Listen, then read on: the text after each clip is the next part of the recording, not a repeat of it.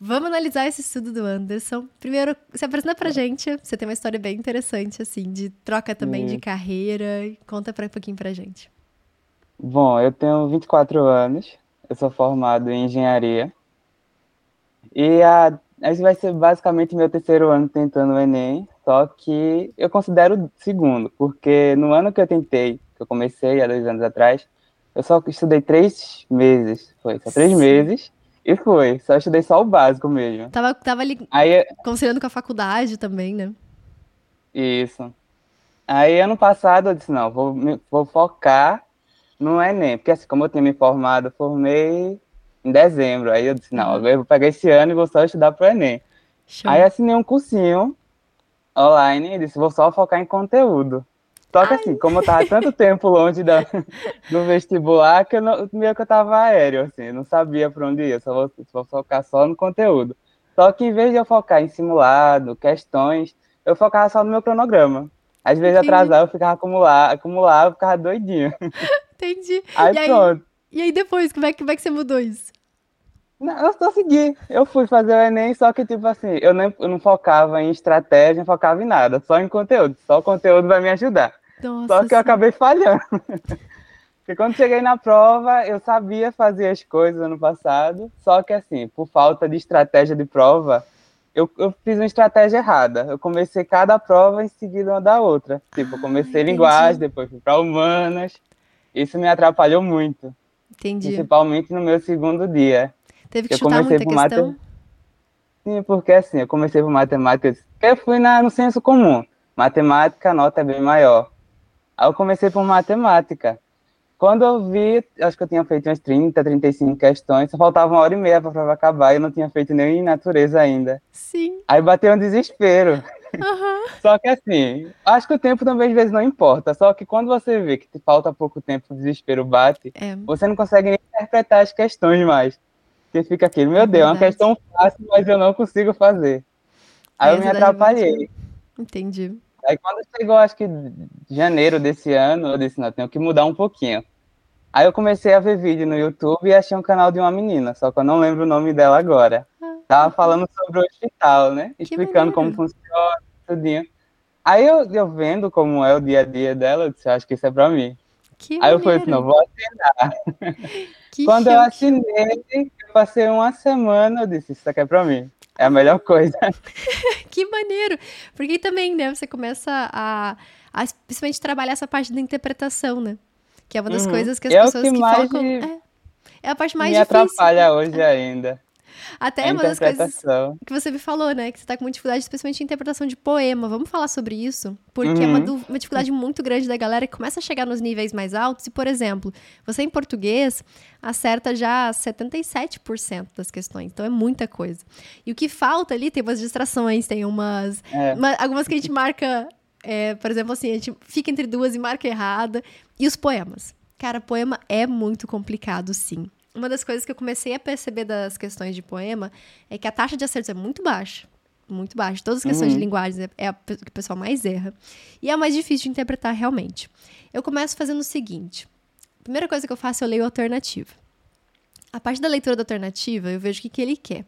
Porque grande parte das vezes, ele vai me dizer ali o significado do poema, no sentido, ou pelo menos de uma frase, ou de alguma parte, uhum. ou de algum sentido que ele quer que eu tenha entendido daquele poema. Então ali eu já vejo, opa, ele quer dizer que. Eu lembro muito de uma questão do Enem que é do pavão. Não sei se você lembra dessa questão do pavão. Ela é clássica, Não. assim, de pro, questão problema. Acho que ela é 2021. E era uma questão que falava que o pavão tinha várias cores, a cor vermelha, a cor azul, não sei o quê. E aí eu não lembro bem as alternativas, assim, para te falar agora com precisão, mas eu lembro que, sei lá, uma delas vai falar que. Eu vou dar uma inventada puxando com aquela coisa, filme baseado em uhum. fatos reais, porque eu não lembro exatamente, mas ao mesmo tempo vou trazer uma ideia aqui para vocês pegarem meu raciocínio. Então imagina que a letra A vai falar que a cor do pavão, a cor vermelha, representa o amor. Aí, opa, eu vou ter que descobrir se a cor vermelha representa o amor. A letra B fala que a, as cores representam a mudança de humor da personagem. Opa, então tem que ver se a mudança da cor do pavão é a mudança do humor da personagem. E por aí vai. Então, primeiro eu olho a alternativa para entender uhum. o que, qual, quais são as possibilidades que eu tenho. Porque se eu for ler o, o, poema, eu vou sair. Aquela, aquela coisa, né? No início estava é. confuso, no final apareceu o início. Né? Poema para mim é desse jeito, tenho muita dificuldade também de interpretar. Então, olho primeiro as possibilidades, são cinco possibilidades. Aí a gente vai realmente pro texto e pro comando. O comando ele vai me direcionar para saber, ah, ele quer um trecho, ele quer saber sobre essa palavra, ele quer saber sobre essa frase, ele quer saber sobre o texto todo. Isso faz muita diferença. Porque, por exemplo, se ele quer saber sobre só um trechinho, ele vai me indicar, ah, o que que o que, que, representa as, o que, que representam as cores? Opa, então eu vou focar nas cores. Ah, o que, que o autor quer passar? Ah, é o texto inteiro. Então, eu também separo. É o texto inteiro, é uma parte e tudo mais. Lendo o texto, aí sim eu vou fazer esse tipo de, de análise. Falo, olha, falou aqui que vermelho é o amor. Realmente vermelho é o amor? E eu vou, eu vou fazendo perguntas pro texto. Aí, letra B. Realmente o, as cores é a mudança de humor da personagem? Olha, hum, gostei dessa aqui. E uma das coisas mais legais que eu percebi que me ajudam nesse tipo de interpretação é, especialmente que ele quer o texto inteiro, eu vou sempre na alternativa mais genérica. Como assim? Se ele falar o vermelho é o amor, e na letra B ele falar que as cores representam o humor da personagem, então digamos assim, que eles criam essas duas hipóteses. Geralmente uhum. o que está mais geral, mais genérico, falando assim, olha, estou falando sobre o texto como um todo, estou falando sobre uma situação mais genérica, do que propriamente o vermelho é o amor. Isso é muito específico. Então, geralmente, o mais genérico Entendi. tende a ser é o... o correto. Certo. Né? Não sempre, não sempre, mas me ajuda muito já também a perceber, hum, isso aqui é muito específico. É porque, assim, às vezes eu tenho as características do autor, Sim. às vezes, por exemplo, ah, o modernismo, eu tenho as características dele, mas mesmo assim, na interpretação, eu não consigo notar isso. Ju... Acho é, que talvez sim. também seja porque eu normalmente deixo para o final da prova, que, assim, é a maior dificuldade, Uhum. Só que você tá tão cansado que você, quando vai ler, você lê duas, três vezes, e mesmo assim dá aquele desesperozinho, sabe? Vou te perder entendo. mais uma questão. Sim. Uma das coisas assim, te digo. Eu. Nenhuma das questões eu vou deixar pro final, no sentido de estratégia de prova, assim. Elas vão ficando para o final. Esse conceito é diferente uhum. e ele faz. E ele é muito maneiro. Por exemplo, assim, encontrei uma questão de poema. Não é que eu vá falar, essa aqui é uma questão que eu vou deixar pro final eu vou tentar fazer, geralmente não bem no início da prova também, porque a gente tá ali querendo uhum. procurar questão mais simples, menorzinha, imagem, adoro começar pelas de imagem para dar uma aquecida, sabe? Uhum. Diminuir a ansiedade, porque também assim, bem no início é bem complicado interpretar porque você tá ansioso. E aí eu, eu percebo bem isso, assim. No início você tem um pico de ansiedade, então eu prefiro ir às questões mais tranquilas.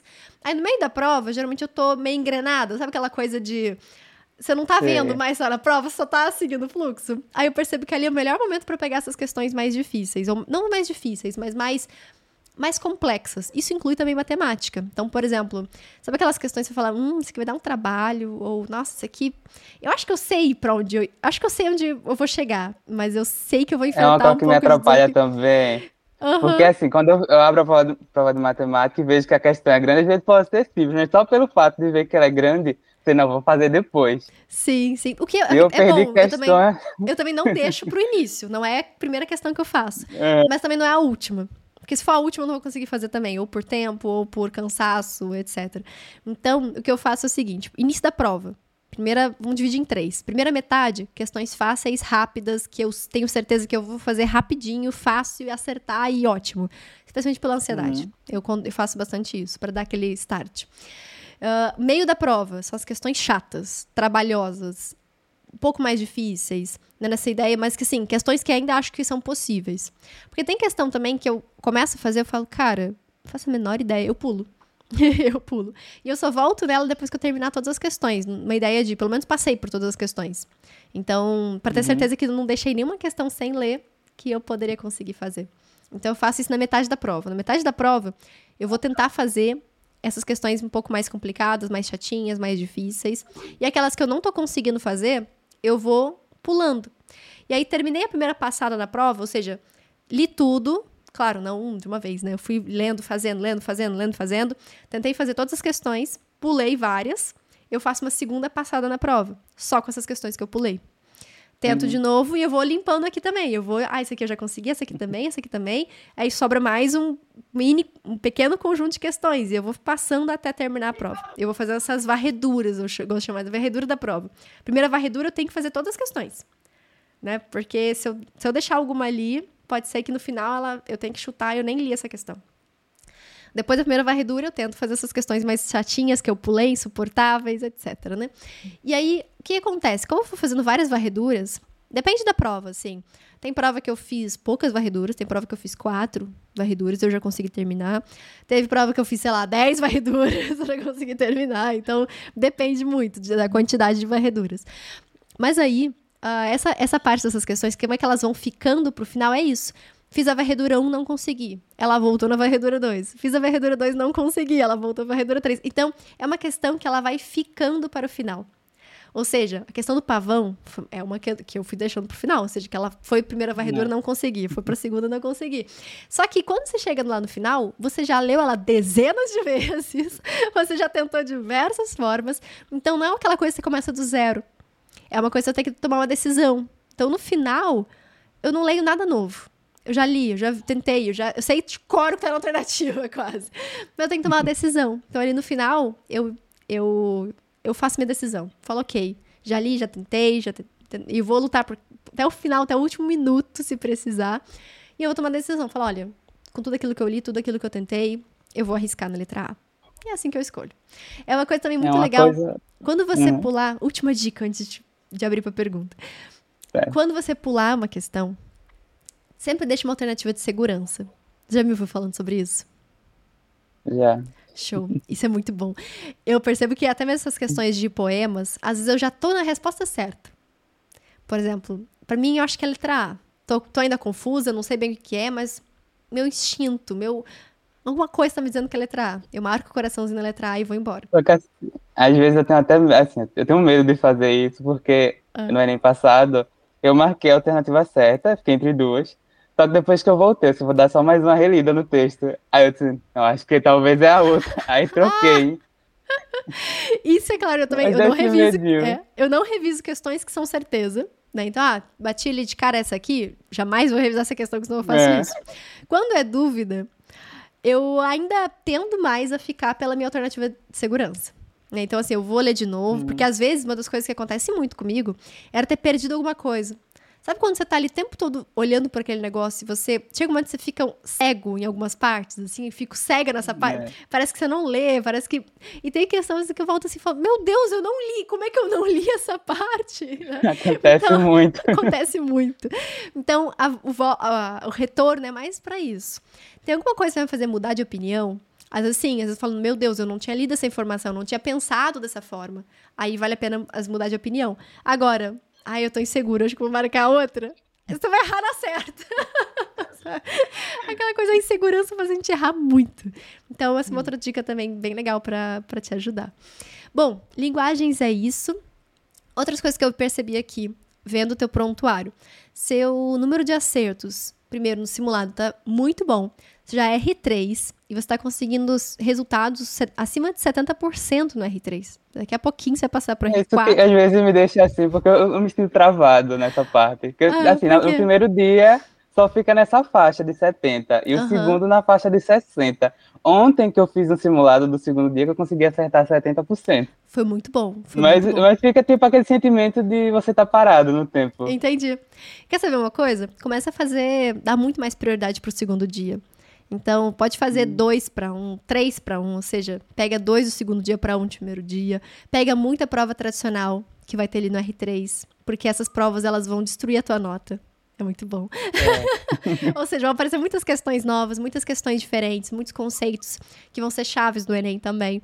Então, outra coisa bem legal é você fazer isso, pegar essas outras bancas e dar uma esquecida, entre aspas, no primeiro dia, que já tá muito bom.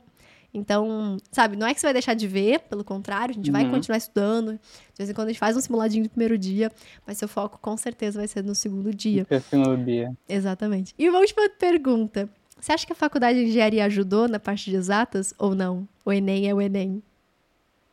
Hum, um pouco, só um na, pouco. Assim, na, na parte de, do básico, matemática, física básica.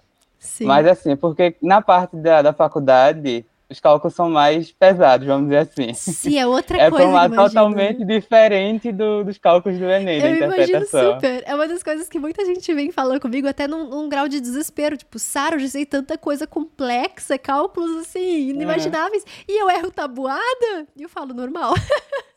Normalzíssimo. A gente. Que são coisas diferentes sabe? São conhecimentos diferentes, são, são habilidades, né? Treinamentos diferentes. Então, tá tudo bem ser errar tabuada, mesmo sendo formado em engenharia, uhum. sabe? É normal, normal você errar sempre esse tipo de bobeira. Não assim, se puna por isso, né?